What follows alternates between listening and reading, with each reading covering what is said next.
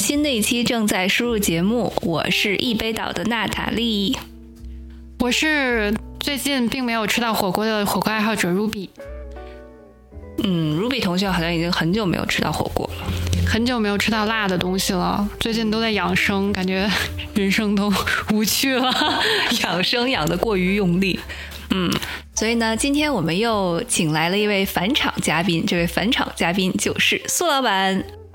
啊，国瑞同学呢是我的 partner in crime，啊，俗话说老公，对，啊，枕边人，枕边人，天哪，没法录了，对，是的，所以呢，嗯，平常我们俩就特别喜欢在家里面看看书，然后互相来交流一下读后感，然后国瑞同学对这本书是非常有兴趣的，那我们今天要聊的这本呢，就是伊朗马斯克传。嗯，首先在我们进入节目之前哈，我来介绍一下国瑞同学是一个怎样的人啊？他其实就是我们传说中那种特别不安分的灵魂，就我的理解啊，也就是他其实，在工作上我觉得是一个特别啊积极上进，然后愿意去嗯做一番事业的人，就是所谓的 build something 吧啊，所以我也挺想借这个。节目给你一个啊舞台来稍微的介绍一下自己的一些想法和你为什么会选择嗯现在加入了一个硅谷的初创公司选择了创业这条道路。啊所以先请国瑞同学来自我介绍一下。嗯大家好。呃我就是呃呃一个硅谷里面很常见的一个创业者。啊。但是呢，呃，创业这个事情虽然在硅谷很常见，但是本身它也是一个非常大挑战，在全世界范围内，可能应该真的在创业的人总的基数是不多的，因为创业是一个很艰难的一个过程，成功概率也很低。那，嗯，我自己过往也不是说一直都在创业，我还是有在，呃，各种。大公司、大厂，还有一些呃小一点点，但是也不是说初上公司的这样的企业待过。然后，但是内心深处一直有一种嗯渴望，还有这样的能量，想要去更早期的公司这么几个人，然后从零到一去把一些事情做起来的这样的一个呃。期待吧，所以最终还是殊途同归，又回到了这个这个就内心就响应了内心的这个召唤吧，然后加入了这个很早期的公司。那我是有多早期呢？最早期我去在办公室的时候，我还期待的是有一个嗯呃，可能有多几个工位吧。但是我一进去，我应该是第三个人，没有工位这种东西，对，就第三个人那个。那个桌子椅子也都是 当场去买的，然后去之前还 CEO 给我装了这个桌子，嗯，就这么小的一个啊情况。所以加入的时候是三个人，大概在一年多以前，对不对？对，一年多以前。对。那所以你现在也算加入创业公司一年有余了，嗯，现在看就过去的这一年多的经历，你自己是怎么评价的？感受如何呢？呃，我觉得，嗯，成就感还是挺大的，因为刚刚像 Natalie 所说的，一开始真的是，呃，产品是很。早期处于是没有的这个阶段，但是是有一些商业模式在验证，然后啊也有啊一笔小的这个资金吧在这里面，然后在过去一年，其实在逆市嘛，这整个经济环境不怎么好，Startup 也很多倒闭，但是我们呃还是拿了个 A 轮融资，然后团队呃到现在已经有二十人左右了，然后也有一个比较稳定的产品。开发设计团队，然后还有我们其他的这个什么呃市场啊，marketing 也都是从零到一 build 起来。这个做做能做的事情，就做到的事情还是蛮多的。那呃，但 stop 真的是跟比我想象中 真的是呃百废待兴的多，因为百废待兴。呃，真的是，呃，就是他们什么什么流程制度都是没有的，人也少，然后经验也浅。如果我在某个方面有一定认知，我就自然在那方面就会有影响力。就是所谓我看过猪跑，我自己没有没有没有干过，但是看过猪跑，那我就变成了那个要去卖猪肉的那个人啊。对啊，真的是一个人当多个人去使用。嗯，对，而且我觉得有的时候是你可能根本都没有见过猪跑，但刚好这件事情发生的时候，就只有你一个活人可以用，所以你就要先去看一看，然后再学习猪跑。真的就是这样，真的就是这样，就是当当立刻买一买一本养猪大全过来看一看。对对对，但是我觉得可能这个就是 startup 比较让人觉得兴奋且会上瘾的部分吧，可能很多事情都是。昨天的时候还不会做，今天呢 也不能说自己会了，但摸索摸索，不知道为什么就神奇的把它做出来了，对吧？然后你今天也永远肯定不知道，不太知道明天具体的日程是什么样的，因为永远都有一些很多突发的情况会发生。嗯，所以我觉得它的嗯令人期待或者是过瘾的地方就在这里。对，就是所谓的什么 standard day，就是典型的一天这种事情是不会出现的，呃。而现在其实有了 AI 之后，学习，嗯，学习的成本会低了很多。AI 可以教你很多东西，对我觉得是过去一年发生的一个很大的工作方式方面的改变。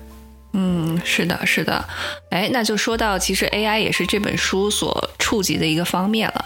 嗯，回到《马斯克传》这本书，呃，为什么我们要以它以作为一个契机呢？是因为《马斯克奇人》啊，首先我并没有看完这本书，但是因为嗯，伊朗马斯克是一个大家无人不知、无人不晓的一个很成功的连续创业的企业家，呃，可以这么说。所以他很多公司，我认为是对当代呃人类社会的方方面面有非常深远的影响的。嗯，所以我们选择读这本书和谈论它，啊，也是想要从中获得一些可能对嗯像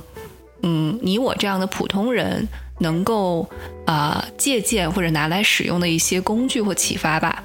嗯，那国瑞你在读这本书之前对伊朗马斯克这个人的印象是如何？那你是带着怎么样的心情去看这本书的？嗯，在看之前又希望从中获得什么呢？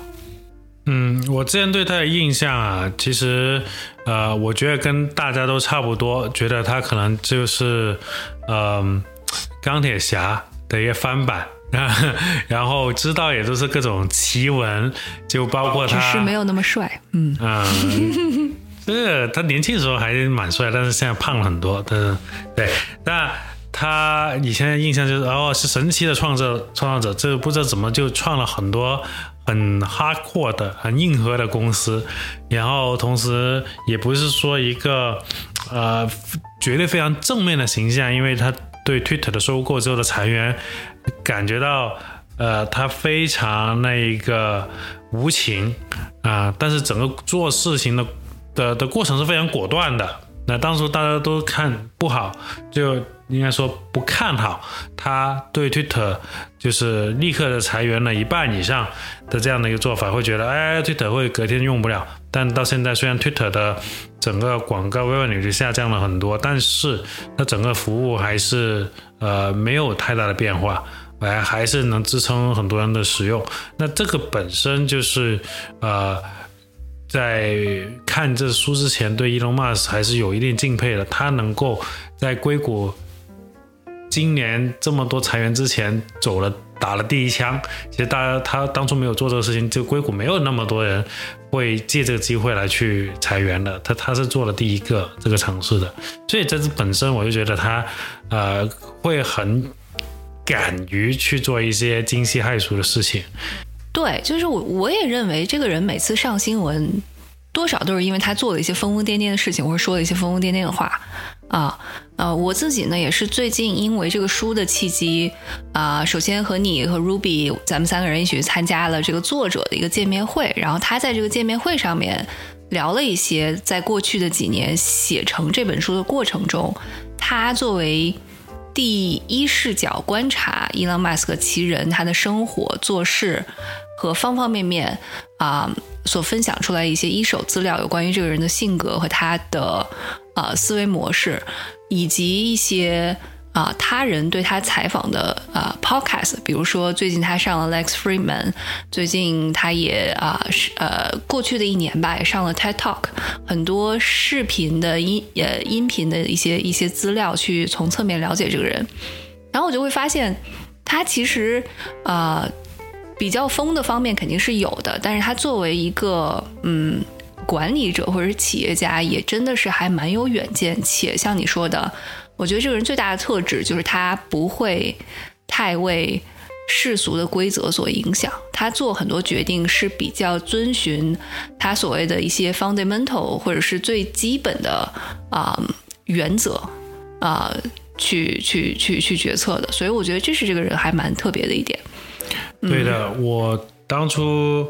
呃这本书的消息出来，就是我也是很很很兴奋的，因为之前都在听各种坊间传言，或者是看他的一些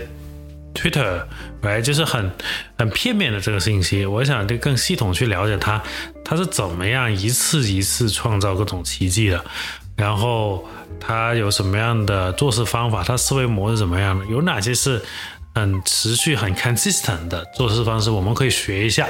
哎，就是，呃，我不觉得我未来会做火箭，但是，呃，我觉得理解一下做火箭的人的思维模式，肯定会对我做一些呃其他事情可能会有一些参考价值。所以我更多的想去，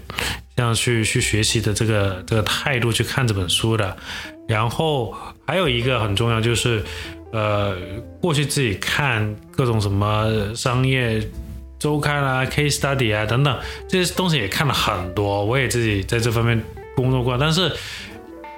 基本上那边对一些好的领导者、管理者要求，基本上你每个方面都要很完美。但实际上呢，Elon Musk 他个人有很多缺点，所以我也想知道有什么事情是有什么方面是其实啊，从 Elon Musk 的角度来，其实是不需要注重的。那我是不是就可以不用那么强求，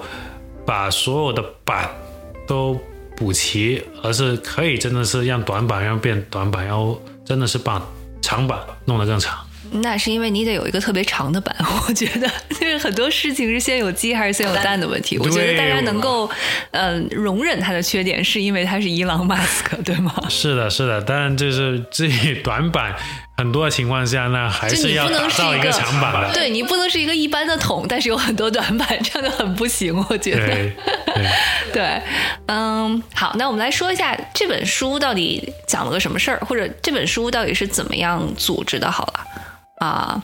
我我自己呢，因为只看了开头，所以我先我先抛砖引玉啊，就是，所以我我的理解是，它是按照时间顺序来啊讲述。伊朗马斯克这个人早年的生活和教育，然后以及他，嗯，到美国求学，到加拿大、美国求学移民，然后慢慢一个一个公司接连创业的一个叙事类的这么一个啊传记传记作品吧。那开头的部分呢，它主要就是讲马斯克这个小孩早年，嗯呃，出生在南非，呃，基本上是一个过了一个比较呃比较悲催的童年吧，嗯。因为他父母呢是在他少年的时候就离婚了，作为一个天才学生，嗯，他本本人不太合群的性格也让他受尽了很多同龄人的霸凌，啊，然后他老爹又对他特别的严苛，啊，举个例子，就是以前说什么，呃，每年暑假的时候，他爹都会送他去一个特别。呃，严酷的像大逃杀一样的一个训练营，然后那个夏令营的目的就是要让小孩在非常有限的食物和水的资源下，为了争夺资源而互相啊呃丛林规则，然后就互相打架、互相欺凌，然后才能够生存下去。所以真的是挺可怕的。据说这个夏令营还没几年都会死一个学生之类之类的。所以他小时候真的是被啊别人呃被社会 literally 的。毒打过，所以呢，呃，某种程度上也导致了他可能成人之后一直有非常强的危机意识和生存意识。嗯，那后来他进入了青年阶段之后呢，我进入了二十岁左右之后，他就移居加拿大，然后先是在那边啊念了个大学，然后十九岁的时候又从宾州大学获得了物理学和经济学的双学位。嗯，那接下来他就开始比较开挂的创业生涯了。啊，首先是到加州啊做了这个 Zip2 公司，然后成功的退出，赚了第一桶金，然后加入了对他以后影响深远的 PayPal 的创业党。啊，那 PayPal 成功退出之后呢，他就在两千年呃两千零二零三年左右，先后创立了啊。以做电动车为己任的 Tesla 和以啊送人类上太空为呃这个 mission statement 的 Space SpaceX 这是一家私人航天公司啊。那最近呢，一直发展到呃近期，就是他又做了 Neuralink，比如说一家呃致力于开发人类脑机接口的这么一个神经科技公司。啊，还有就是去年人尽皆知的大动作，就是他啊收购了 Twitter，然后把它改名为 X。最近一段时间，他还在啊宣布说，X 正在训练他自己的大型语言呃人工智能模型，对，叫做 Grok。嗯，所以大概是这么一个情况。那里面的细节，国瑞，你要不要来呃稍微添砖加瓦一下？嗯，我觉得其实你总结很好，它的主要的。呃，可以说是企业的里程碑吧，都讲了很多。那他当然这个书也有提到一些呃，可能所谓的塞也不能说 side project 吧，就是他一个公司里面可能他会抽一部分人去做一些新项目。就比如说有个叫立体的机器人公司，它其实是在 Tesla 里面去抽它的 engineer 去做的，也就是说人形机器人。啊，这样的项目，然后呃，当然这本书呢，呃，也有呃很初步的去讲了它 OpenAI 的创始的故事，跟它有什么关系？但 OpenAI 今年发展了很多新的这个动动态，其实都跟 Elon Musk 没有什么关系的，因为他在呃几年之后他就退出了，这个也是特别。有意思的一个一个呃一个话题，就是他在 AI 这个方面他自己的个人的价值观什么。那这本书还有很多很多花边的事情，你没有呃可能还没有看到，就包括他跟各种各样的嗯伴侣之间的关系，其中包括大家今年呃过去几年都听到很多名字，Amber Heard。他跟 Amber Heard 之间还是有一段一段情的，然后而且还挺轰轰烈烈的，然后之后还有各种。所以他们俩生孩子了吗？他们没有生孩子，嗯。你确定吗？呃，我个人不能确定，但是书本书作者作者应该没有探测到这方面的信息。嗯，OK，对，啊，那当然了，Amber Heard 还是有 baby 的，真的就 对。所以，所以他现在到底有几个孩子？这个 可能他自己都没有数清，两只手数得过来吗？可能可能打不住了吧？呃，好像超过十个的，差不多是个。嗯，呃，所以他有没有一个能够清楚的展现出家族关系的图谱？呃，还没有来得及梳理，但是他有个孩子是跟他断绝了关系的，那孩子特别，反正是意见是特别左，就觉得对所有的 billionaire 啊，都都是很仇视的，然后他。啊，亲生父亲确实在这方面是一个 multi-billionaire，所以他也就断绝了关系。哇塞，这也是很有 gut。而且其实 Elon Musk 这几年的整个政治态度啊，也有在呃 shift。他本来是奥巴马的呃强烈支持者，然后也捐过钱，但是这几年大家看他的政治观点确实是越来越是是是 shift 到往更右的方向去走。包括他。包括他搬到德州，对吧？很多言论，好像我记得 Water Isaacson 就是这个本书的作者也有提到过，跟他断绝关系的那个孩子，好像是因为他很多关于 LGBTQ 群体的言论而对他不满，对，而因为这个成为了断绝关系的导火索。对对对对对，是的。嗯，对，所以这本书其实我感觉是一个非常详细的对他人生的各种各样故事的一个一个详细描述，也可以用多个角度去看他。比如说，他是一个工程师，他是一个企业家，他是一个意见领袖，他他自己的个人的情感，他跟他兄弟、呃父母的关系，以及他还是一个移民。美国的一个外国移民啊，这样的一个角度去看他，嗯，是的，嗯，所以你看过这本书之后，感触最深的啊、一两点，能和大家分享一下吗？嗯，对，我觉得其实呃，我感触最深的呃是两个点，嗯，两个点，也就是呃，他是被什么样的使命而驱动的，这这一个非常呃对我感触很深。第二点就是他是怎么做到的，他是怎么去做事情的，所以可以说是从英文来说就是一个 why，right？为什么做某些事情？第二就是 how，他是怎么做的？嗯，那呃要展开说说啊。嗯，好呀，好呀，你你呃具体一点呢，就是你你要不然先说说 why，嗯，他的 why，他的整个人生有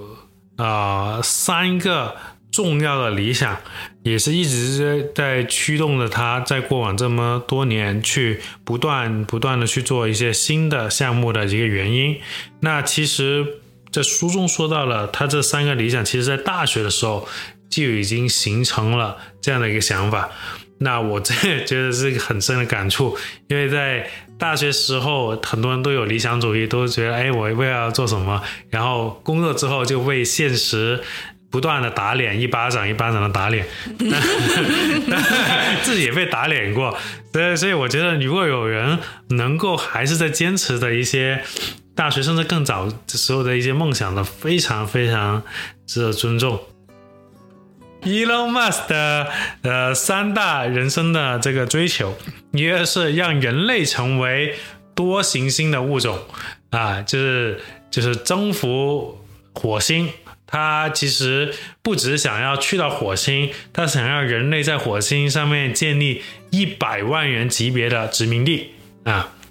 听起来好像高达啊这种动画片，那确实这就是他想追求的。然后第二，他想要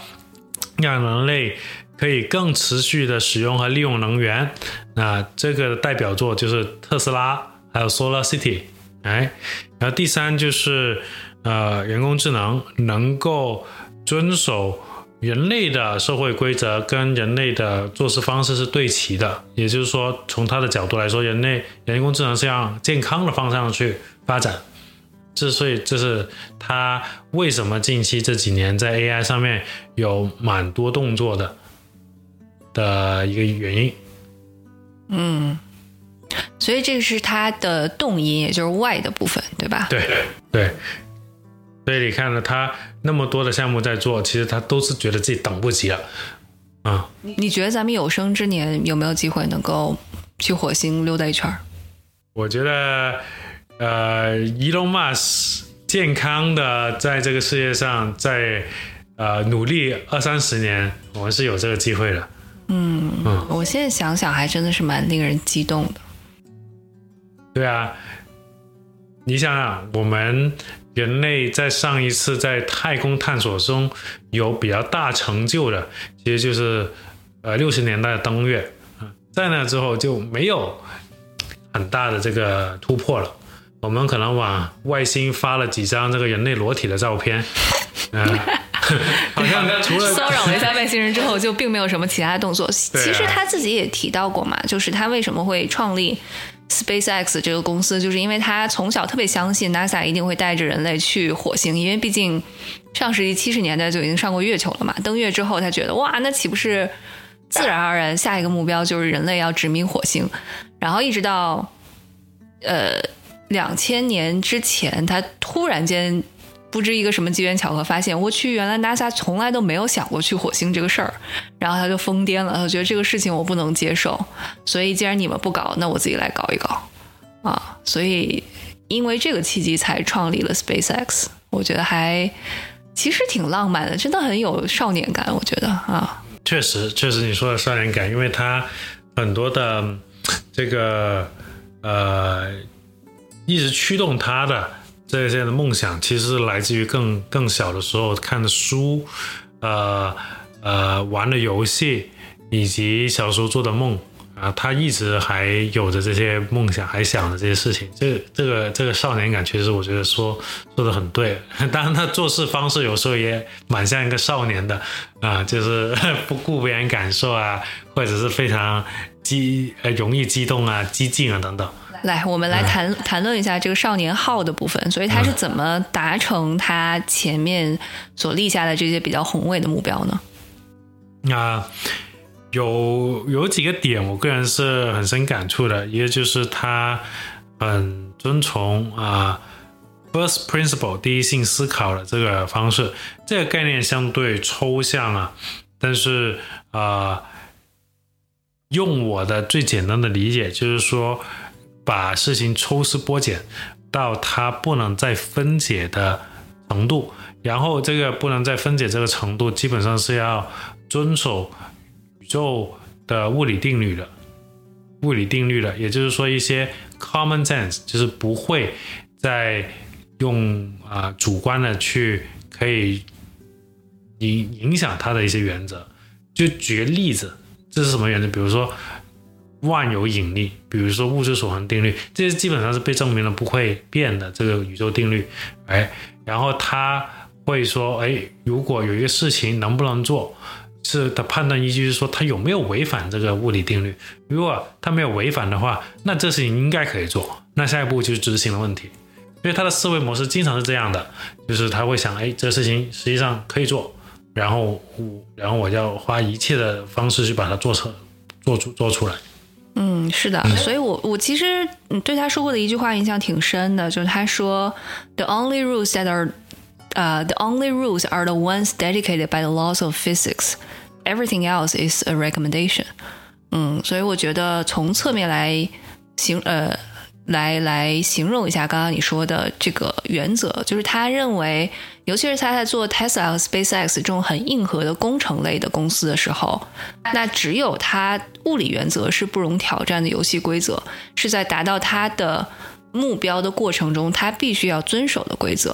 呃，除了这个，其他的一切条条框框、法律法规，只不过是所谓的 “quote unquote” 指导建议罢了。所以，他是为了达到自己的目的，其实非常啊，非常高效的去在想这两个点之间，我要怎么样画一条最短的线。在画这个最短的线的过程中，只有物理定律是我要遵循的定律啊，我这么理解对吗？对，非常对。他的呃，在最这个第一性原则上面的这个遵守，可能是已经到了一个对他来说是一个圣条，一个指导原则。他基本上做每件事情都是很，你很明显会看到他的思维模式都是遵守这一个定则的，就他不是那么容易被别人影响，而且他会想要把这个定则就原则教会他的工程师。和他的属下人，让他们都往这方向去走。嗯，除了这个之外，还有其他的吗？第一性原则以外，它还有哪些比较呃独特的做事的方式方法？啊，我觉得有一个呃实际操作啊 呃可以用的，就是定时间线。啊，他定时间线。虽然呢，先先在说他定时间方法之前，先说一下，他并不是说。啊，他估计时间是很对的，他已经有很多项目其实是画到了海海口，然后实际上是没有能做到的，毛都没有 是吗？对，但是呢，但确实也有很多项目，它是真的是可以达到这个目标的。然后这个时间在外界看来，在他的团队看来，当初都是不可理喻的。啊，就举个例子，他呃做呃 SpaceX 的时候有。呃，他的员工呃就被访谈了，就是说一开始 Elon Musk 就直接就把我所建议的这个时间线砍了一半，然后再过了几个小时之后，他会会叫我再砍一半，也就是说他期待我做完这个已经很复杂的项目是原来的四分之一啊，然后他就说他就是这么不可理喻，但确实从他们员工。的表述来看，这事情到最后是做成了啊，因为 Elon Musk 给他们一些非常不可理喻的时间点，让他们重新思考了应该去怎么去做，可能要涉及到改造整个流程，或者重新思考是不是真的要做这么多的步骤。嗯嗯嗯嗯，所以听下来就是一个制定时间线的魔鬼。就我每次都是我不管，就先夸下海口，万一实现了呢？实现不了没有关系，人总是总是会有一些叫什么 whatever sticks on the wall，总有一些粘在墙上。对，那这个对于作为呃产品经理的我是一个非常好的一个 呃非常好的一个例子。就但你不觉得？嗯不作为伊朗马斯克，你老这样，很容易被人刺杀嘛？对，所以就是为什么要呃远程工作。靠，你这个是 魔鬼，嗯，魔鬼啊、但但但是呢，实际上就不能全盘照搬了。但是确实，我觉得，嗯、实际操作中最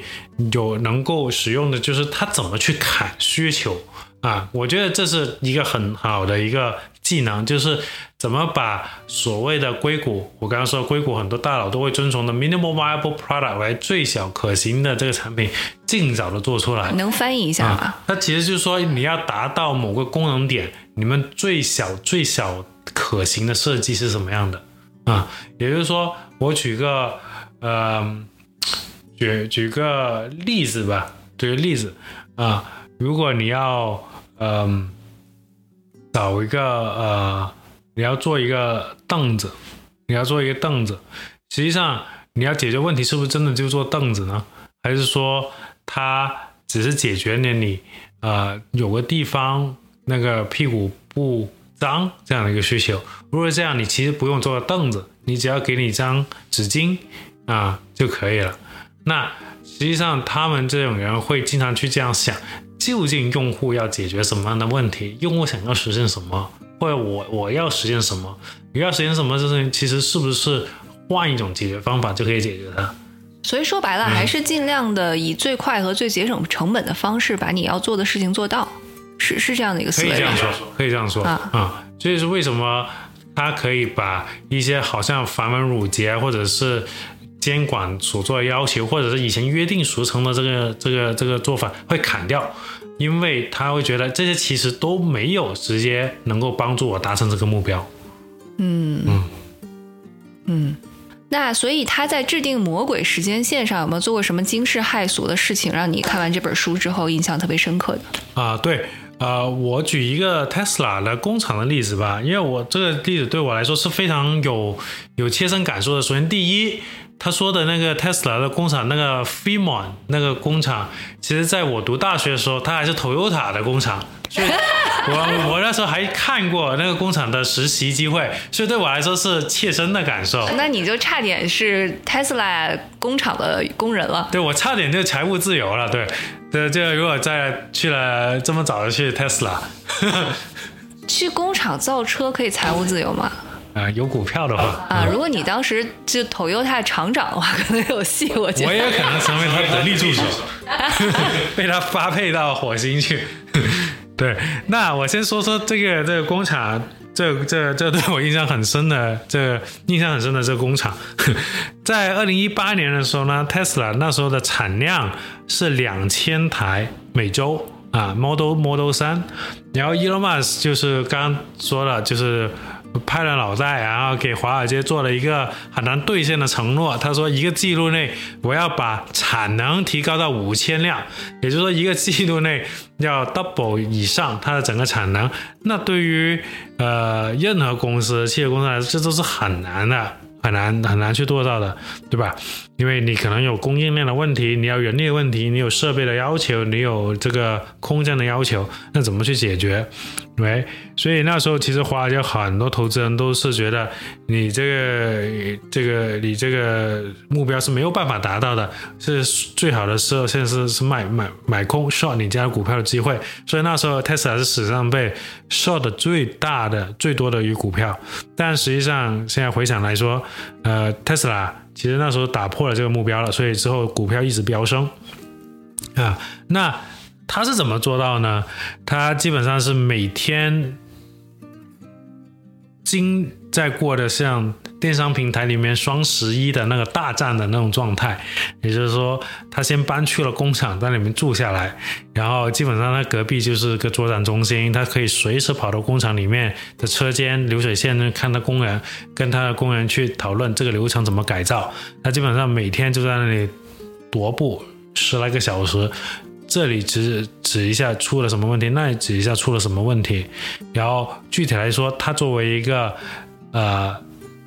巨大的富豪，一个董事长，一个 CEO，他关注到的细节是什么？他会比如说在某个生产环节里面停下来，就是问为什么你这个环节不呃没有可以更快？工人就回答说，哎，这个 sensor 不行。然后说这个 sensor 是谁来校准的？为什么你要按照这种方法去校准？能不能根本就不要这个 sensor？哎，然后比如说他会看到一个呃。装配的一个过程，他说：“哎，为什么这个需要四个螺丝钉，不是要两个？用两个，我是不是可以省了一半的时间？那你这产，那你的产能就上去了，对吧？然后，呃，他作为一个这么这么大的一个管理者，然后他去盯着工人的一些很具体的流程，这方面我就觉得非常深印象，因为我。”记得我在大学里面学工程学，我们都没有接触到这么细的事情。我们可能会流于在设计一个流程的草图，然后做一些模拟，但是我们实际上跟现实这个设备是怎么做是非常脱节的啊。但是它比我们在大学里面的工程学走的还要深，这对我来说是非常大的影响。就是说一个啊。企业的管理者可以这么到深深入一线。嗯，对，我觉得他其实因为不是学这个专业的嘛，那既然做了这家公司的 CEO，那么愿意去现场了解每一个最基本的点，这个东西从零到一是怎么造出来的，我觉得这点真的挺值值得佩服的。但换一个角度，我再想一下。嗯，把它安到我我比较熟悉的，比如经济或财会这个行业，其实，嗯，我觉得很多大学生受到教育都是这样的。你一开始去的时候，就教科书里就教你看怎么怎么看报表，对吗？你怎么读，怎么把里面最精髓的东西弄出来，然后算一算各种 ratio。但是。你毕业之后第一份工作很可能就是去养猪场数猪，或者是 到一个企业里面从头开始做账，对吧？那你上手那一瞬间才会发现，哇，原来以前教的你都是分析的看别人的工作成果的一些啊呃技术或者是工具指南，实际上把这个东西从无到有做出来，真的还挺需要一些啊 hands on 的经验的。因为你做着做着才知道，原来啊细节的哪里可能会藏着问题，风险到底在哪儿，所以你才会有一点点感触。我觉得，所以他做这件事情也是从最基础的层面了解到造一个车到底哪里可能会出问题。所以，嗯，某种程度上我也比较理解了他其实不是一直和之前 Tesla founding 另外的一个 founder 有很长时间的争执嘛？那个人是叫什么 Eberhard，嗯。他是一开始也是呃创立了 Tesla 这个公司的人，因为 By the way，呃，Musk 并没有注册 Tesla 这个公司，他是在 Tesla 还比较早期的时候以非常大的金额投资进去的，然后深度参与管理的一个算是一个投资人的角色。但是当当时他们做出来第一辆车之后呢？艾伯哈尔就说：“哎呀，感谢这个金主大佬那个马斯克同学啊，要不是你们的资金支持，我们也造不出车来。”然后他特别不爽，因为他觉得这个车明明我也在造车的过程中费了很多的心力，凭什么说是你造的？对对，是的，我觉得这个刚刚说的这个特别特别重要，就是嗯，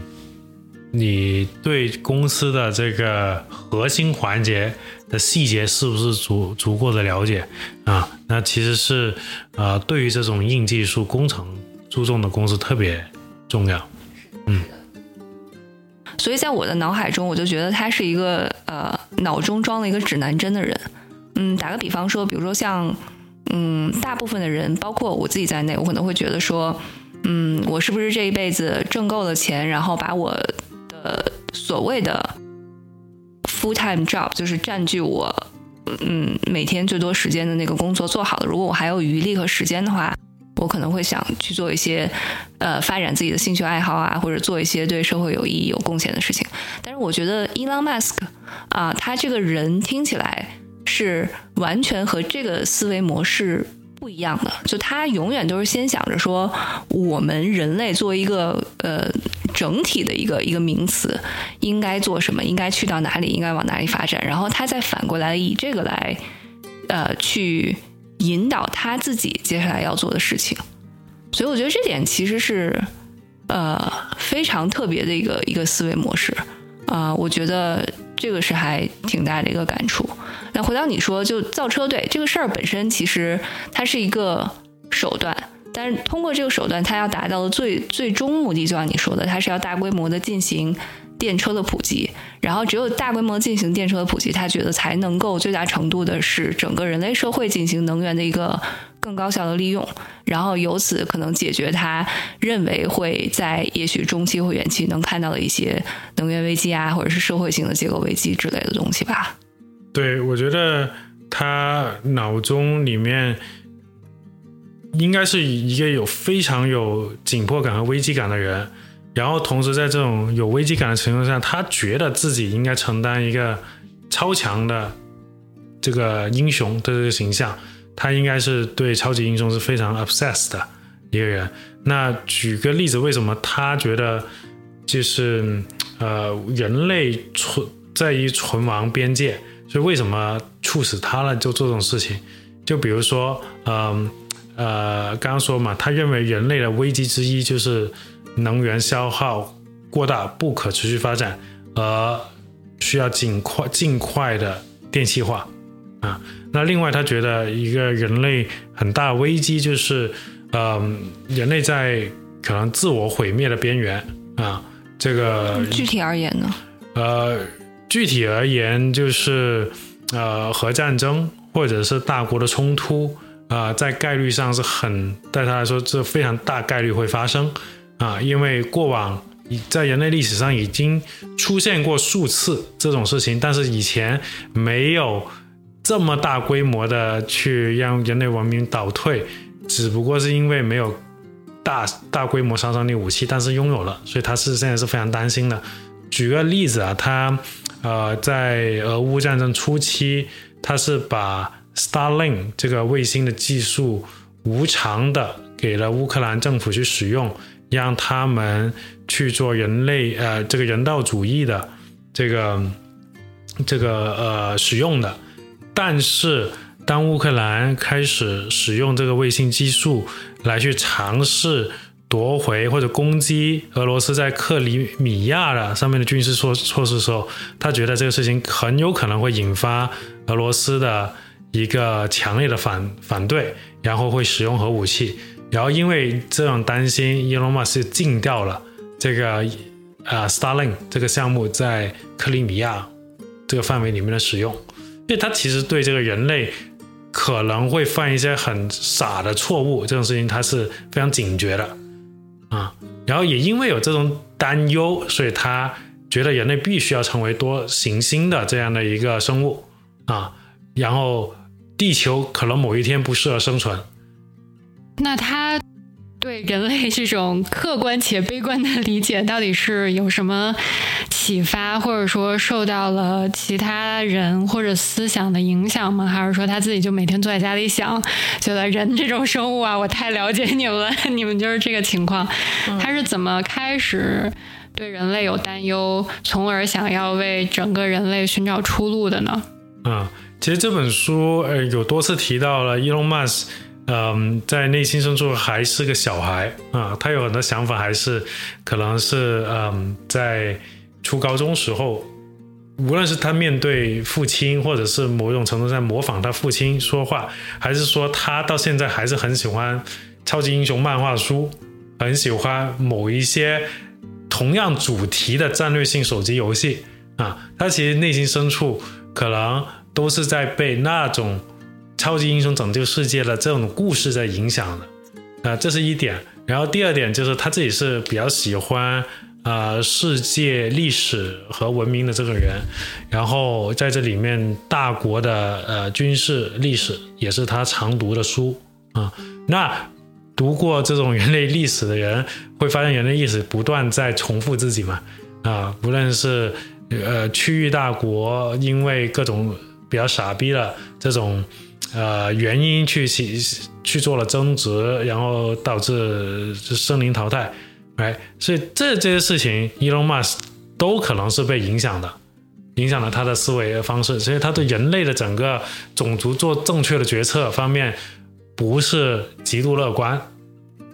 嗯，我觉得书里面是给了一些线索的，就比如说在讲他小时候在学校受到霸凌的时候，就呃经常会回家 自己看漫画书，然后也讲到了，嗯，其实 Marvels 这个钢铁侠的角色。有很当时在创作这个角色的时候，多多少少是以 Mask 作为一些些原型的一个特质吧，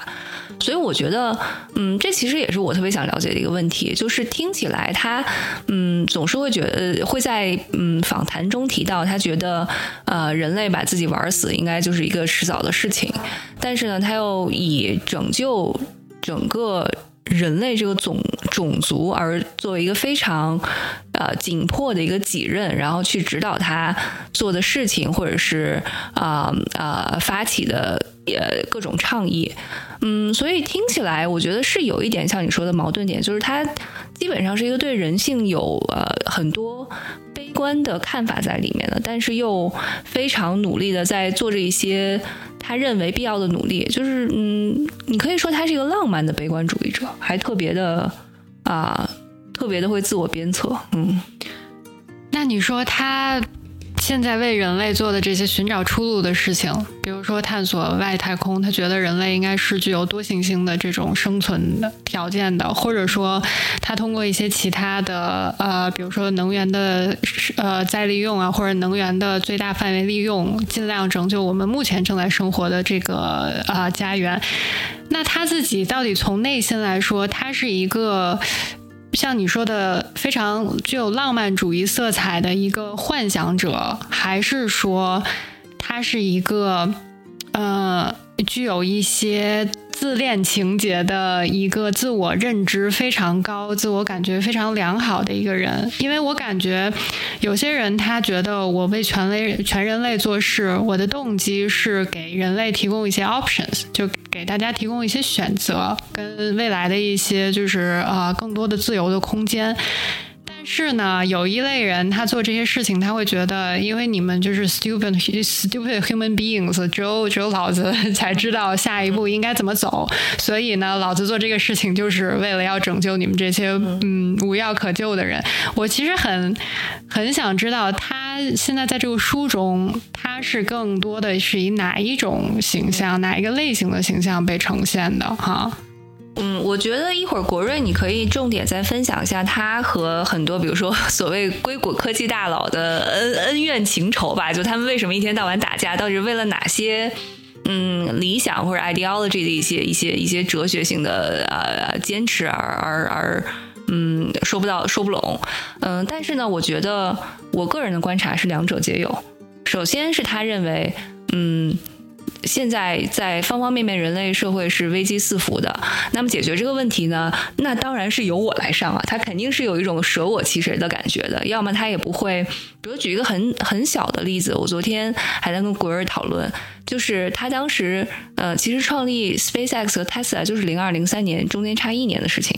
那这两个公司，他也不是没有找过其他人试图想让别人做 CEO，但是后来都被他自己炒了。原因就是因为他觉得你们都搞不定，就是得我来。那所以，其实我觉得从这么小的一件事情，你就可以看出来，这个人就就觉得说，嗯，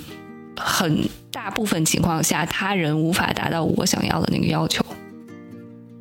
事实证明，确实 他自己做的，至少成果方面来看的话，还是可以交出一份比较满意的答卷的，对吧？所以，也许他在做很多决定的过程中，他。除了显示出对自己非常的可能有一些盲目的自信以外，但确实他可能更多的来自于对自己的能力的认知，以及对于他人能力 同等的认知。对，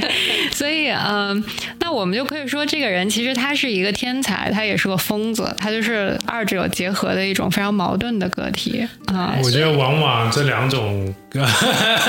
在硅谷这地方两面就是啊。所以，所以我确实通过嗯这本书为契机，我最近也听了一些他参加的呃访谈，或者是别人写他的各种各样媒介的故事。我觉得我越对马斯克的呃了解深入，我就越觉得哎，这个人有一点意思哈。他就是嗯，像你说的，我觉得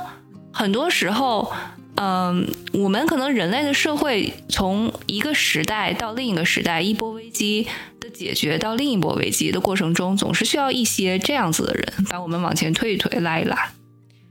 因为我之前看了他的一些，比如说访谈啊，比如说他今天做了一个访谈，下周又做了一个访谈，我就会觉得这不是一个人。就他很多时候给我的感觉很精分。比如说有的时候他会说啊，我在 Tesla 面临这个困难的时候，我确实是二十四小时、一周七天都住在工厂里面，包括感恩节、圣诞节我都没有休息。我觉得这作为一个公司的老板来说，不得不说他这个敬业精神还是非常是是可以当做一个典范。从两千年初。到现在就没有再休过假吗？对，我知道。做过吧？对，所以当他当别人提起他这段经历的时候，他叙述的那个语气，他会稍微有一点委屈，然后又带了一点。就是好像天下的人都无法理解我，我非常的辛苦，目的其实就是为了能让我心目中的这个宏大的愿景可以实现。但是呢，如果比如说过两天他又参加另外一个访谈，这个访谈可能是不是这种忆苦思甜的访谈，而是这种啊，你对一个事情有没有什么见解？就包括一个很小的例子，他在买了 Twitter 以后搬了一个洗手池子进了 Twitter 的大楼，然后他跟大家说：“哦，Let it sink in。”就是他有的时候会做一些非常让人非常非常讨厌的事情，但是呢，他又在一些其他的场合表现出那种那种我我觉得就有点赤子之心的那种很坦诚、很诚恳的那种状态。所以我经常就看不懂访谈，会觉得他这个人有点精分。哎，但是我我我我换一个角度问你一下啊，就假设这个人，你知道这个人是一个大天才，他很可能会带领人类走出一些很大的危机。对吧？然后这个人不神经一点，你会相信他吗？我觉得，嗯，不能相信，是因为可能从古至今，这些人多少都有点神经，所以这是一个经验主义的结论。对他人特别好，他人特别好，特别憨厚啊，然后特别实在。你会不会觉得他能力不行了？实际上，这个你这个我我觉得其实啊，这个作者本身啊，Walter Isaacson，他自己在访谈的时候，他有过说过这个，因为他其实也是个大佬。如果你们记得，他其实是 CNN 的曾经的 CEO。是的，谁啊？Walter Isaacson。哦，Walter Isaacson，对对对。但是他说，OK，我就是那种呃讨人想要讨人喜欢的那种管理者。所以就过了几年，我发现我真的做不了这个事情，因为讨人喜欢的管理者未必就是好的，能干成事情的管理者。他可能是一个大家喜欢的管理者，但是因因为这样公司业绩下滑，董事会也不喜欢，或者是他没有做出一些突出的成就。那 What I 说，我可能还是想着做一个别别人喜欢的人啊，那我就承认了，我就做，我就写一些特别特别牛的人吧。那。呃，我自己成为不了这样人，那我就写他们吧。对，我记得他在当时那个见面会的时候，还举了另外一个例子，就是除了马斯克之外，另外一个让他有深深的类似感觉的人，就乔布斯嘛。嗯，乔布斯当时身边的二把手也是一个特别好的、有人格魅力的人，就是我的意思是处理人际关系特别好的人。嗯嗯，founder 嘛，对，co-founder，对，但是那个 co-founder 就曾经跟 Isaacson 说过，嗯。Jobs 做的工作我永远都做不了，我就不会是那样的一个能带领整个公司快步向前的一个人，所以我确实觉得这里面有几分道理。嗯，但是你看，就伊朗这个主要我没看，但是 Steve Jobs 的情况就是他在很多时候，如果他不显得那么 aggressive，那么 attack 别人的话，这个事情也是可以做的。嗯，他在很多时候是纯纯给人添堵。嗯，其实我觉得这是他人性的一个弱点，而不是说他人格有魅力的一点。所以我感觉就是这些人，他们虽然是意见的领袖，然后他们确实引领了一个行业的呃变革，但是他们身上这种弱点也真的是非常非常的明显。我会觉得这可能是因为上天是公平的，他需要让一个人有正反的两面。但是如果说去除了他这个反面的话，我会觉得他是一个。更更好的 leader，对我我觉得，比如说伊朗马斯克这个人，其实我之前一直挺努力想要多了解他一点的，所以我就去 YouTube 上看了很多他采呃被别人采访的视频，然后我发现我前三次就是看不下去，因为我不得不说，我觉得他并不是一个很好的一个公众演讲者，他很多时候在面对一个。采访者一对一的聊天的时候，他讲话都是嗯啊、然后就一直在那边 mumble mumble，我就会觉得我真的听不下去，我就会觉得这个人到底说半天在说什么呀？我根本就 get 不到他的点啊、但是后来我看了这本书的呃。by the way，我并没有看完，但是我看了其中的一些内容之后，我就会发现，对他的优点也是十分的明显。就他可能真的特别很舍得激自己，然后就对自己特别苛刻。他说：“我虽然可能说不出来，我虽然可能有时候比较 dumb，就是讲一些非非常 dumb 的话，但是我真的干起活来真的是比谁都拼命。所以他曾经就说，好像是对他自己的员工说吧，说什么哦，他的员工有一些人说我希望得到一个啊。嗯有 work-life balance，然后什么 mental stability 以 safety space 的工作，然后他就说这个要求 mental 不高啊 mental stability is your biggest enemy. You don't want that. 然后这样跟所有人说，就是你知道吗？就是精神上的安全感是人类最大的那个威胁啊！这个每个人都不要有太这句有安全感。这句话是对啊，是他刚刚买了 Twitter 时候说的，啊因为 Twitter 那时候确实是有很多硅谷风气，也就是什么这个上班的时间大家去一起集体瑜伽。然后就是很享受这个冰箱里面有很多的 有很多的零食，然后基本上每周工作这么二十个小时，真的这个大家有时候知道，这个硅谷大厂确实是很 spoil 啊。这这伊隆马斯觉得这个也不是每个大厂都这样吧？你让 Meta 的同学情何以堪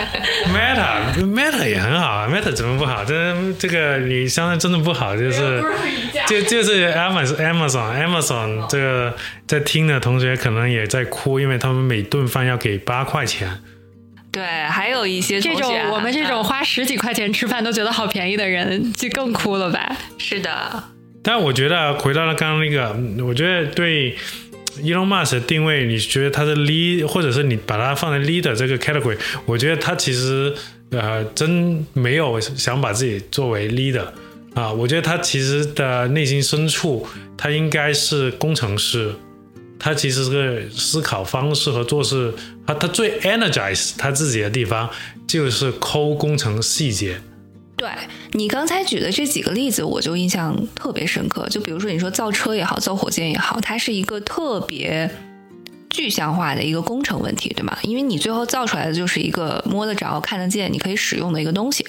所以你刚才在讲说他去生产线质疑每一个环节的时候，我我我内心我就会觉得，嗯，确实很有行动力，而且他作为一个 CEO 到一线去看这个事情，我觉得其实是非常可取的。但我其实有点怀疑，他这个东西在其他行业能不能普遍适用。比如说你，你想想看，他去四大去，然后人做 audit 的，然后说你这个东西为什么要看？这个东西为什么要需要？都不要看了。那很多我觉得跟工程正好相反，所有的啊、文史科，就是文史 liberty 类的东西，或者是法律啊、财务啊，哪哪怕是银行业、金融业，对吗？你这个东西怎么去啊、那个词叫什么？fundamentally disrupt 的呢？你很难像坐车一样，说我这个零件不用，直接扔了，对吧？那这个东西其实你很难去有一个嗯特别具象的抓手。我觉得也要看就是什么行业要使用这个，因为电信源我刚刚其实我们刚开始花了很多时间去讨论这些电源的其实的应用场景，或者是最核心的的定义就是物理学，就是遵守物理原则。那其实是个特别。特别，嗯，它的原始定义就是一个很工程和科学的应用，只不过把把把这个思维想要套在别的行业中，我觉得也不是就是这个放之四海皆通的这样的一个道理吧。你比如说你去做乙方公司，啊、银行啊、会计啊、咨询这些人人与人之间的相处，以及了解一个公司里面的内部运作，这种这种 soft skill soft skill 啊软技能特别特别重要，也不能像他一样去颠覆一切，那这个行业也不存在了，可能。对啊，因为我觉得很多人可能他问了十个问题之后就说门在那儿，请滚，就然后 你不要再问我了，真的烦。所以这个就我觉得是学习 Elon Musk，但是也是要呃，也不能就像他自己做事情一样，不能就全盘照搬啊，要批判性的思考呗。嗯，嗯，我还有一个观察，就是我我其实蛮想听听你的见解的，就是我发现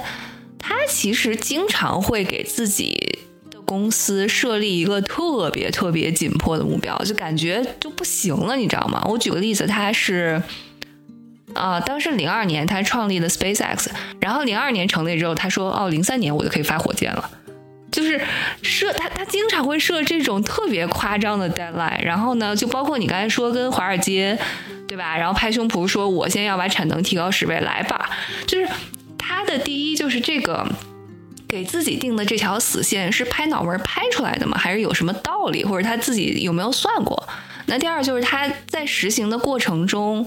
嗯，大概你觉得逻辑是什么？就比如说，我觉得这个事儿可能本来十天能干，我非要给他吹到说我两天就能搞定，那就算两天搞不定，最后变成五天，那我也是很好的，是这样的一个想法吗？对，我觉得他定这个所谓的激进的时间表，它有几个原因在后面。第一，他真的是有点拍脑袋的，因为他其实有很多所谓的承诺，虽然达成了，也有很多承诺没有达成，比如说。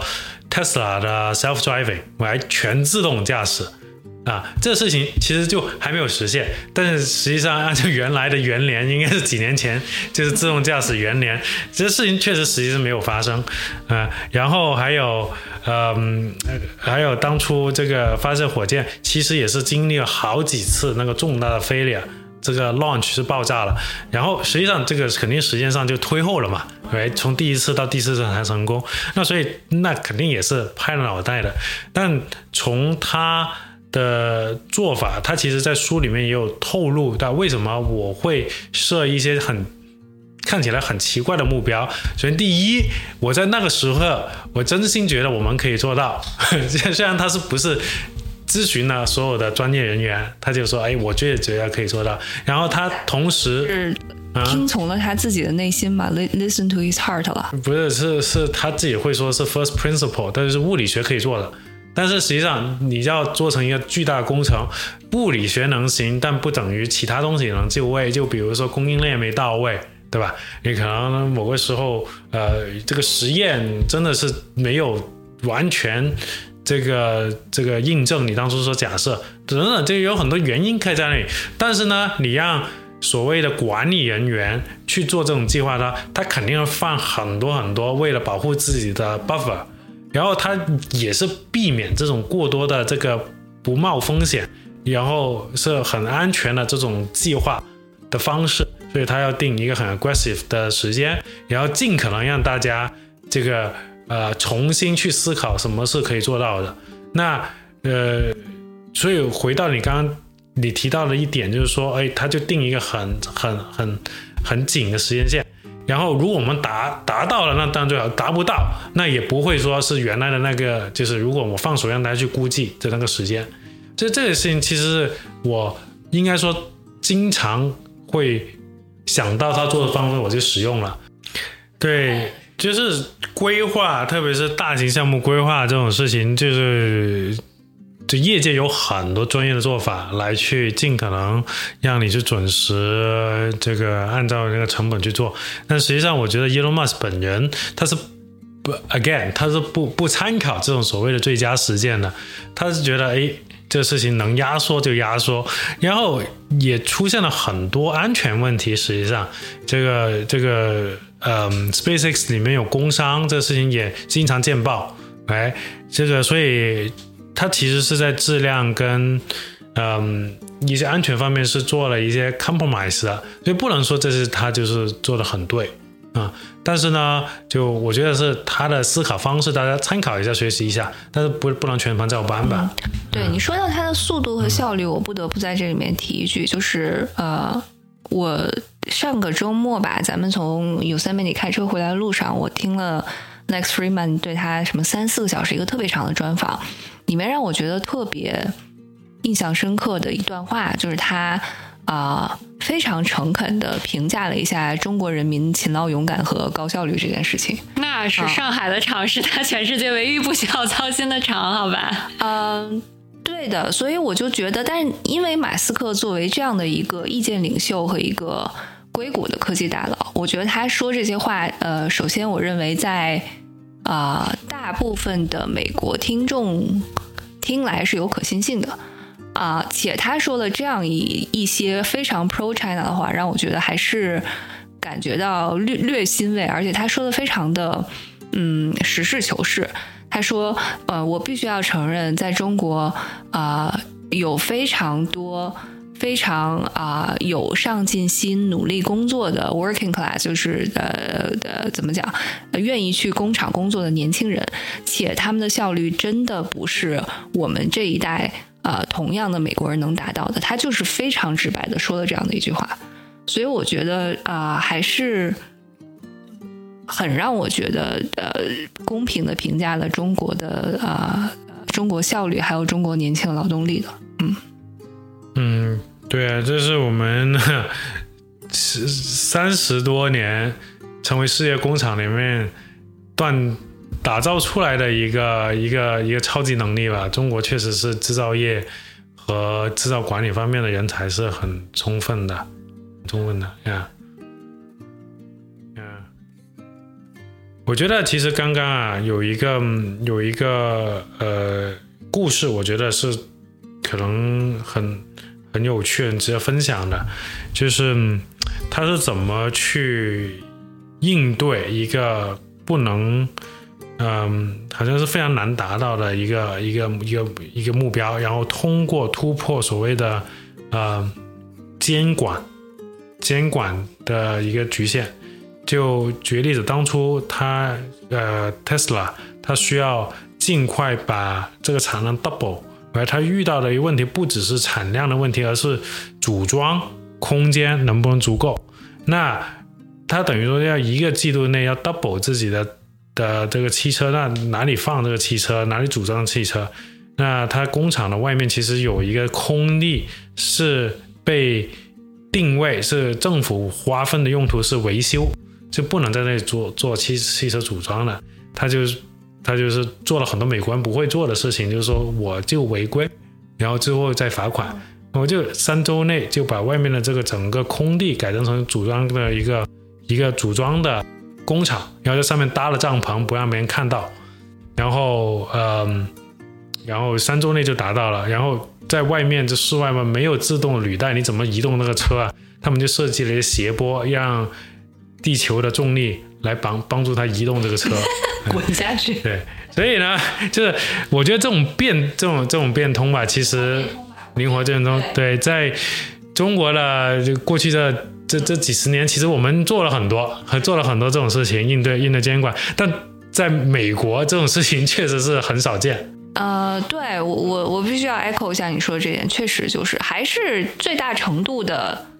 呃，question status quo 嘛，嗯，很多我觉得我身边也是，你并不能说这样不好，因为我觉得一个非常高度发展的社会会有这样的思维模式，它是有一定的道理的，但有的时候确实很影响效率。就比如说你说这个东西有一个规定就是不能做，那可能大部分。呃，美国人就是哦，OK，不能做，他就 literally 立刻就就就觉得这事儿不行了，对吗？那那中国模式就是说哦，不能做，OK，那那就基本上意思是说，那你就可以偷偷做，做完再说呗，或者你就再想个其他办法 cut short，然后把这个法律法规给绕开。所以我觉得这个就是 fundamentally 在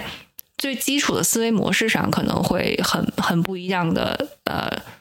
经常会引起一些些冲突和争执的点。但是如果你能够巧妙的。借鉴一些对方的思维模式的话，有的时候确实可以，我觉得比较好的提升自己。嗯，然后嗯，我觉得还有一点，我其实挺想了解一下国瑞你怎么想的，就是他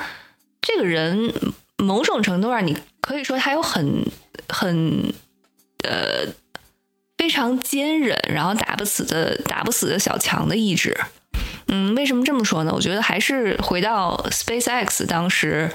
嗯，n 次发射火箭都不成功的这个事情，对吧？他一开始发了三个，全部都炸掉了，而且会因为一些非常诡异的问题。嗯，我记得先是说，第一个好像是啊升空了没多长时间就在半空中炸了，好像是因为引擎的问题。然后第二次呢，是因为什么？被风吹，然后在在半空中晃来晃去，然后炸掉了。然后第三次是因为都已经恨不得快出了那个外太空了，然后没有引力的情况下，上面那节掉下来砸到了下面那节，然后就拜拜了。所以，嗯，在书里面就说他其实第四次啊呃升空尝试的时候，其实公司已经完完全全在倒闭的边缘了。就这次不行，大家就真的就回家。所以他那最后一次去啊试验之前，其实我我我自己在看的时候，我很难想象他当时的心理压力该有多大。就是这个事情是一个特别。啊，high profile，全世界都坐在电视机前看直播，对吗？然后你烧了那么多的钱，然后你已经炸了三次了，到第四次，我真的是其实挺难想象他是啊怎么扛过那个心理压力，然后同时作为这个公司 CEO，他还要会需要去啊激励自己的员工，对吧？你还要给大家信心，然后大家都全力以赴的能够把下一次试车做好，所以就在这个过程中，你觉得他？有哪些可以借鉴的一些方法吗？或者是有什么特别之处？嗯，其实说，那我记得的那书里面所写的那时候背景吧，就像你说了，就弹尽粮绝了，在那时候，因为他们 他当初建立 SpaceX 之后，那时候就想，OK，我们这个资金量可以让我们有。两次失败，我们第三次怎么都会成功，但是没有想到第三次确实也是炸了。但第三次的成功确实是意意料之外，意料之外，就是他们觉得这个我们所有的技术啊流程都成熟了，但确实是因为一个很小概率的原因去就是失败了。那他觉得其实如果我们纠正了这一个小的问题，我们第四次应该能成功的。所以他当初是。坚信第四次一定会成功，哎，他不不远，但是他坚信是一回事，大家士气很低落是另外一回事，同时又没有钱，怎么去发射第四次又是另外一回事。那他怎么去突破？那第一，他做了一个很呃异于常人的这个呃，还有异于他自己的一个决定啊，他在第三次失败之后第六周内，他就决定我要做。第四第四次 launch，他基本上是第三次失败后几个小时就做出了这个决定，我们要尽快做第四次 launch。呃，那给些数据点来给大家去参参考。第一次和第二次之间相隔了十二个月，第二次跟第三次之间相隔了十七个月。那这次这两次之间相隔六周，所以完全是不是一个数量级的东西。那当然了，它的材料仅仅也只够最后一次 launch 了，然后。呃，钱也不怎么能烧了，所以它为了让大家尽快了，呃，重塑、重拾这个信心，所以要尽快去做做 launch。那第四次 launch 怎么来？就是真的是俗俗话说的，出外靠朋友啊，借钱。嗯，他在 SpaceX 之前是 PayPal Mafia，对吧？就 PayPal 呃上市之后，他们早期员工都有都有很多成为了硅谷的。巨佬啊，然后其中包括鼎鼎大名的 Peter Thiel、David Sachs 等等这些人，他一开始 Elon Musk 是被排挤出去的，然后但是他就觉得这些人还是真的很厉害啊，我还是跟他们保持好的关系吧，还还需要他们帮忙。在这个时候，确实他们以前的仇人都给他帮忙了，然后给他们众筹了几千万，让他可以做第四次的 launch。也这个 Elon Musk 这个人也是。有一定运气吧，第四次成功了，就在那一次之后，他就拿到了 NASA 的 contract，然后就有了今天的这个 SpaceX。如果想想，如果当初没有这批人的鼎力相助，或者他没有做这个第四次 launch 的这样的一个决定的话，现在我们也不会再有这个信心去探索火星啊。探索火星这个词根本都在几十年前都不存在。在我们的人类的 agenda 里面，嗯，如果我连续三次创业失败的话，你还会借给我钱吗？你连续三次创业失败，我还有钱剩下来吗？我觉得可能都借给你了。就是如果咱俩做了三个博客都黄了的话，你还希望能做第四个吗？可以，那我觉得第四个咱们可能要视频了，就是唯有出面才能拯救这一切。在听这个 podcast 的同学，记得这个这这这个这个节目现在还没有进入这个盈利，所以大家可以打赏一下。那我们必须得在这儿设下一个特别激进的 deadline 啊，同学们，什么什么明年之前我们要做七十期。干嘛要拖到明年？还有两个月呢。从今天开始，如果你就住我家了，然后投资人看了一下我们俩，说：“嗯，以我对你们俩这个 这个这个尿性的了解，应该没什么可能。”对，充满了信心啊。对，嗯，是，而而且我觉得，嗯，还有一个，其实他自己提到他管控他时间也好，或者是情绪也好的一个小妙小妙招吧。我最近一直在。嗯，尝试实验在自己身上，我觉得还挺喜欢的。就是所谓的 Water Isaacs 也说过，叫做什么 compartment，对不对？就是把你的每天的时间和你的注意力的那个 attention 的那那个那个时间，全部都分成几等份。或者是你把把你一周之内的时间分成几等份，然后呢，比如伊朗马斯说啊，他有这么多公司，然后每个公司都是 CEO 或者深度参与，那他是怎么去管理他自己的时间，然后保证自己在每一个岗位上都能高效的呢？然后那个 Water 对他的观察就是，他可能今天比如说我去 Twitter 上班了，对吧？那我今天可能这。四到六个小时就完全 focus 在 Twitter 这套事儿上，我就不会去想任何其他公司的其他事情。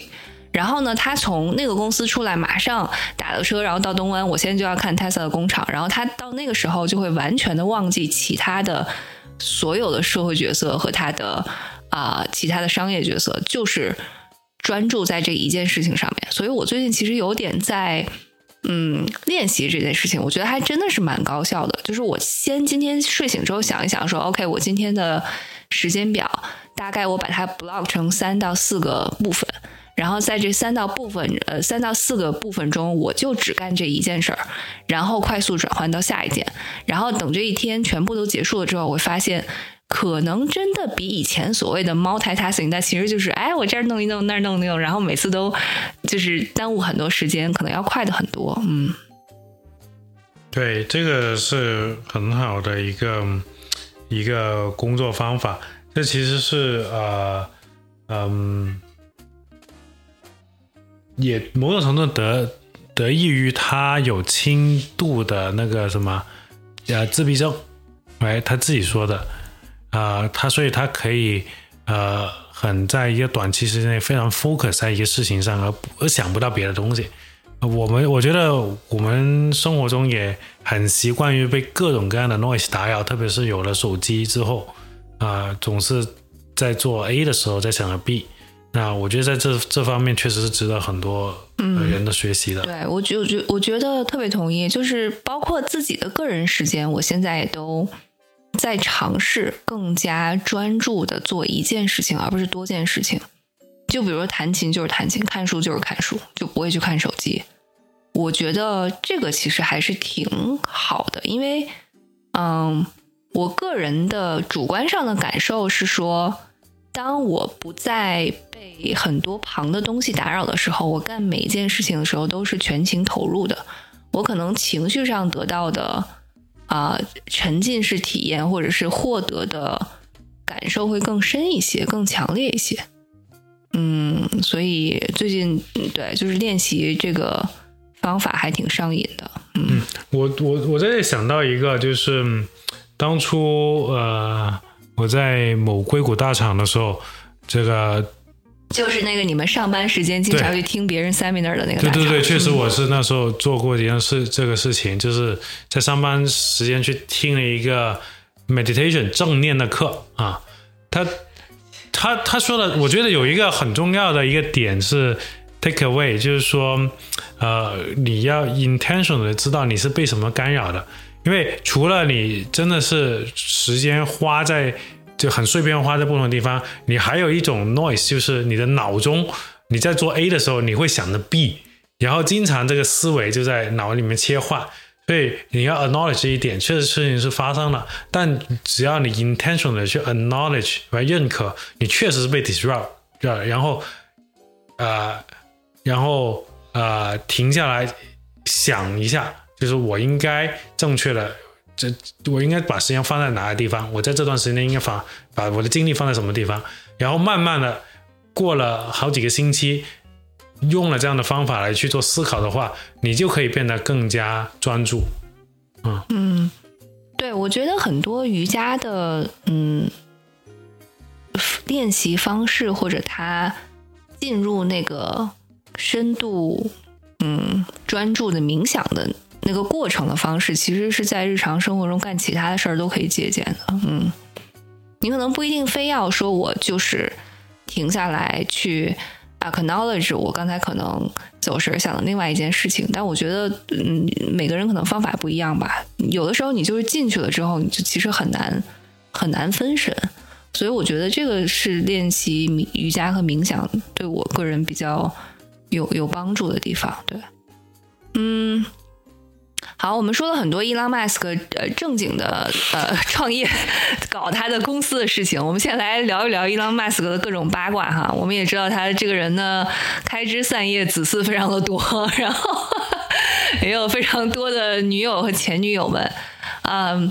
然后你其实国内呃，国瑞自己也在下面写了写，就他和很多硅谷科技大佬们的爱恨情仇。你你觉得有哪一个让你觉得很有代表性？你想要说一说的？嗯，我觉得最呃最值得，我应该说吧，我觉得最不是很花边啊，但也有很花边的，但不是很花边的是，呃，他跟呃 Google 的两个大佬。都有一定的呃艺术，有一定艺术，呃，就是花边的那个是，他不是被爆，就是他是嗯某个 Google 大佬的这个跟他前妻离婚的一个背后的一个 一个第三者嘛，啊，这个就比较花边啊，双方都没有证实。但呃，非花边的地方是，其实是一个对人类未来的思考啊，就是 Elon Musk 跟 Larry Page 啊，拉里佩奇这两个人对 AI 的这个想法，其实十年前分道扬镳了。在他们分道扬镳之前，其实伊隆·马斯还整天去他家睡觉了啊，因为伊隆·马斯没有没有固定的住所，他基本上回来硅谷就是去他的朋友家里面去过夜。那 Larry Page。以前还是让他来过夜的，但在十年前，他们就因为 AI 的理念上面不同，他们就基基本上没有再说过话了。那主要的原因是，呃，嗯，Google 的 Larry Page 对 AI 的态度是比较乐观的，他觉得 AI，嗯的发展对人类。哎，所以，所以我插播一句啊，所以他俩是不是人类史上第一对因为人工智能而分手的人类呢？啊，这个可能是，可能是，整个这件事情想想很奇怪嘛，就是他们俩因为人工智能导致这两个人类的友情友情走到了尽头。对，这但两个人都可能有点 AI 在里面，所以 这两个人的脑子都不是特别是像常人一样。但主要理念不同的 Larry 也是觉得，哎，AI 不用过度的去规范它，它的发展对人类的生活改善会，呃，基本上是积极的，没有什么风险。然后，呃，Google 的 AI 的整个策略也都是不怎么开放的，啊，是比较注重自己去去搞。然后突然给你一个产品，但是 Elon Musk 觉得，就是 AI 这事情对人类的发展是非常需要谨慎的，然后需要监管者很早就进来去去定一些规则，然后同时啊，他应该觉得，哎，基本上所有的开发者都应该了解一些 AI 的核心技术，所以 AI 应该开源，只有 AI 大家都能掌握情况下，才能避免一家独大啊。所以它基本上是两个流派，简单的相两，这就这听起来就很像什么呃，漫威的电影里面的这两种的思考的方式，嗯。所以呢，在那个之后，这理念不同，其实爆发点是在呃，Google 当初呃成功的收购了 DeepMind 这个公司。然后这 DeepMind 这个公司，其实 Elon Musk 当初也有兴趣，但是最终被 Google 收购了。然后 DeepMind 的技术也就成为了黑黑黑黑盒子啊，黑盒子就没有人知道它发挥什么作用。直到 Google 不断的出来是 AI 的新产品，那也因为这个原因，Elon Musk 就呃就成为了 OpenAI 的最早的 founder 之一。嗯但是他退出 OpenAI 主要是因为微软进去了，对吗？是的，嗯，哇，其实不是，是呃，Elon Musk 其实应该这样说，呃，没有人知道真正原因，除除了当事人。但是有爆料说，Elon Musk 其实更早在微软介入之前，更早就没有参与到为 OpenAI，就没有提供资金。然后 OpenAI，因为他觉得 OpenAI 赶不上 Google 的发展，然后因为 Elon Musk 的资金没到位，所以 OpenAI 必须要考虑私有化和找微软的投资。那这是另外一派的说法。对，那当然了，这个 Elon Musk 自己就有另外的说法。嗯。所以，所以你觉得他最近搞那个 X 到 AI 主要的诉求是什么？就是要搞一个完全开源的一个 language model 吗？呃，其中一个可能会做的，他现在还没有开源，但是未来应该按照他的理念，如果他真的是遵从他所说的，他应该会开源的。然后，呃，Twitter 的算法也开源了，所以我觉得他在理念上是比较支持这一这一个做法的。然后，同时他也觉得这个呃，large language model 的潜力已经被证明出来嘛，他不能在这方面去落下，嗯，所以他必须也自己要搞一个，而且他有 Twitter 这么好的一个一个资产在后面，有那么多人的意见，有那么多的新鲜的观点在上面，就可以用来做 AI 的这个研发。我不是一个 Twitter 的深度用户啊，嗯，但我一直在。有点怀疑，你说用 Twitter train 出来的语言模型会不会有点叫什么 bipolar 的，就是有一点极端，就经常会出现一些很夸张的，比如说充满了憎恨或者充满了过于自由的言论。他要他要如何中和呢？啊，他会问你，他可能会问你的为什么要中和？我不知道，他可能语料应该比远远的比社交媒体上的多，否则我可能觉得他 train 出来的 model 会不会有一点 dumb？对，现在我们不，因为他不知道他是怎么 train 的，因为没有没有公开嘛，只能说他一部分大部分素材可能是来自于 Twitter，但是是不是所有数据来自于 Twitter，还是他还呃混合了别的这个语料，这个还不知道。嗯，而且 Twitter 其实也是整个。嗯，媒介的其中一部分，对它也不是很大，对，就肯定也没有中文，没有太多中文，所以它可能只代表了一部分英英文世界，或者是对英文世界的一个一个一个言论吧。啊，我觉得不管是谁来主导人工智能的训练也好，或者是研发也好，嗯，我我其实个人比较好奇的，也许。经过一段时间才能够有答案的问题，就在于，嗯，如何使得人工智能和人类的一些基本的诉求和利益是相同的？因为我觉得在我们自己这个层面上还没有解决这个问题，所以我觉得就可能比较好理解为什么，嗯，各个国家觉得是他们非常重要的一个战略项目，因为大家的。基本价值观确实还不能够完全协同，嗯，或者说可能有很大的嗯相左或甚至冲突的地方啊。嗯，对，我觉得看啊，我自己的观点是，嗯，人类百分之九十五。随便说的一个数字啊，绝大部分的诉求是类似的，就是啊更卫生的环境，对吧？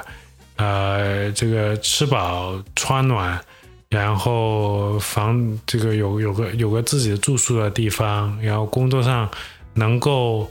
有所满意度，然后也被尊重，来，然后有爱，呃，有安全感。我觉得这应该是。一个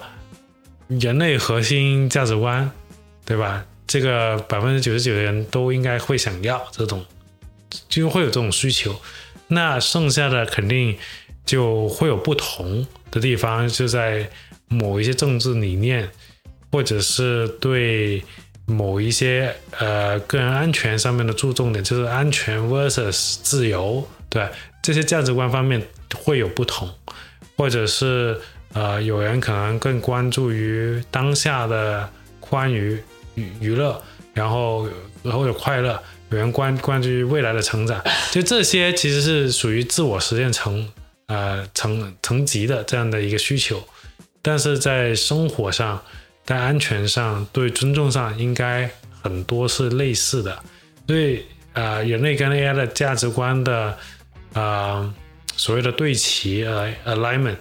这个议题上，应该需要 AI 或者机器人能保证人类的这方面的这个基本需求的能够被满足。嗯，希望是我，我觉得你说的是对的。就马斯洛金字塔最底下几层，我觉得大家应该都是互通的，没有什么问题啊。我觉得会变得比较棘手的，就是当你有一些资源不足的情况下，嗯，你可能不能达到双赢，或甚至有的时候是零和游戏的规则的情况下，要怎么办呢？对啊，所以这是。呃，我觉得这个问题是基本上是无解的。如果到一个资源匮乏到必须要啊自杀残杀，或者是要有优先级来的情况下，那这个人类的核心价值观肯定就不再适用。到时候肯定就拥有技术优势这一方会碾压另外一方。所以我觉得这也是呃，回到很刚刚。刚开始说的这个，Elon Musk 对人类的发展是有危机感的。然后，因为从历史上确实人类发生了无数次这种因为资源所导致的自相残杀，那我觉得他从觉得解决方法的方式就是让人类的这个资源盘子能够越大越好啊。道理到了资源不再匮乏的时候，那这种增值。就应该会减少，所以为什么他强调资源可再生？哎，为什么强调要对外拓展？就是人类作为这个这个这个种族要对外拓展。嗯，所以就是简而言之，就是先节能减排，呃，然后呢，节能减排完了，就是指望下人工智能帮我们解决一下我们现在的烂摊子，或者感觉大家解决不了的问题。实在不行了，咱们就移民火星，就是这样一个三部曲呗。嗯，对他来说是三个同时要进行。啊，对，因为可能有一个不做做做不成。嗯，是的，或者就是嗯，搞砸的情况来的比想象的更快。嗯，这个如果我觉得，如我觉得如果不是他这种人，我们这个目标也未必能实现。对，那倒是。我我觉得毋庸置疑的一点就是，你可以说他很怪，你可以说他自恋，或者说他经常会有一些非常啊不太正常的地方。但是回想起来，我觉得能做成这些 project 人，确实在这个地球上可能也没有很多。嗯，我举个例子啊，同样很牛逼的人，Jeff Bezos 姐夫，对吧？贝索斯，为 什么？对，Jeff，亚马逊确实 Jeff，他就是 做了一个姐夫，只是选择了姐姐而已，没选择人类。Jeff 做了一个非常成功的，你知道吗？啊，知道呀。对，呃，姐夫怎么了？他他俩订婚了。哦，是吗？是的，啊，然后请到了美国的各界名流一起去参参加。对啊，这就伊隆马斯说的嘛，就 Bezos，你既然你也有一个火箭公司，对，Blue Origin，你应该多花时间去研究技术。还有去多多做太空探索，而不要整天住在一个豪宅里面，然后花时间去搞这种娱乐的事情。他直接就在这样说，Jeff Bezos。所以这也是 Elon Musk 另外一个很讨人厌的地方，他就对别人的生活指手画脚。但确实，Elon Musk 的紧迫感就是说，我有这个时间，我不如就去探索这个呃火星去。Jeff Bezos 有的火自己也有火箭公司，但他的目标就是地球轨道。的一个简单的探索，同时让富人去旅游，这这事情就是你让 Jeff Bezos 这种也很有能力的人，但他的想法就是说，哎，我就我就到这，我就到这就好了。所以 Blue Origin 对于 Jeff Bezos 来说，只是扩展了 Amazon 的一个商品名录而已。哎，可以可以买一个，对，可以可以可以买一个门票，对吧？对对，所以这我觉得就是他。这个 Elon Musk 的整个使命感，以及他对这种非常宏大目标、人类级别的这种宏大目标的这个这个这个追求，确实不是一个正常人。嗯，是好啊，我们这期聊的还是挺尽兴的。我觉得，因为伊朗马斯克传这本书啊，让我们都其实除了读这本书本身之外，也通过各种各样的渠道，更加全方位、多角度的了解了伊朗马斯克其人啊，也通过他做的这些事情进行了一些思考，那包括他背后的动因和他。呃，在我们作为普通人的生活中，有哪些可以借鉴的一些工具和方法吧？啊，所以觉得在此还是挺想通过这期节目跟大家分享一下的。所以呢，讲了这么多，呃，相信正在听我们这期节目的。啊，你你你你你，应该还对这本书还是蛮有蛮有好奇心的。哎，我们现在就有一个好消息要向大家分享，就是上次我们去参加这本书作者的见面会的时候，特意多买了一本签名版的伊朗马斯克传记。嗯，是 Walter Isaacson 签名的，不是伊朗马斯克签名，请大家不要误会。干嘛这么快激动？所以呢，如果大家有兴趣的话，请在我们的留言区留言，我们会随机抽取一位幸运听众，然后赠送这本书。嗯，我觉得听到这儿的人应该本来就不多，所以估计可能个位数留言啊。不过如果你听到这儿，哎，那就是你了。对，是的，嗯。巴基斯坦的那位朋友，如果你是时候结束潜水了，是的，让我们知道你是谁。好，那就这样，大家下期再见啦！下期再见，拜拜，苏老板，拜拜。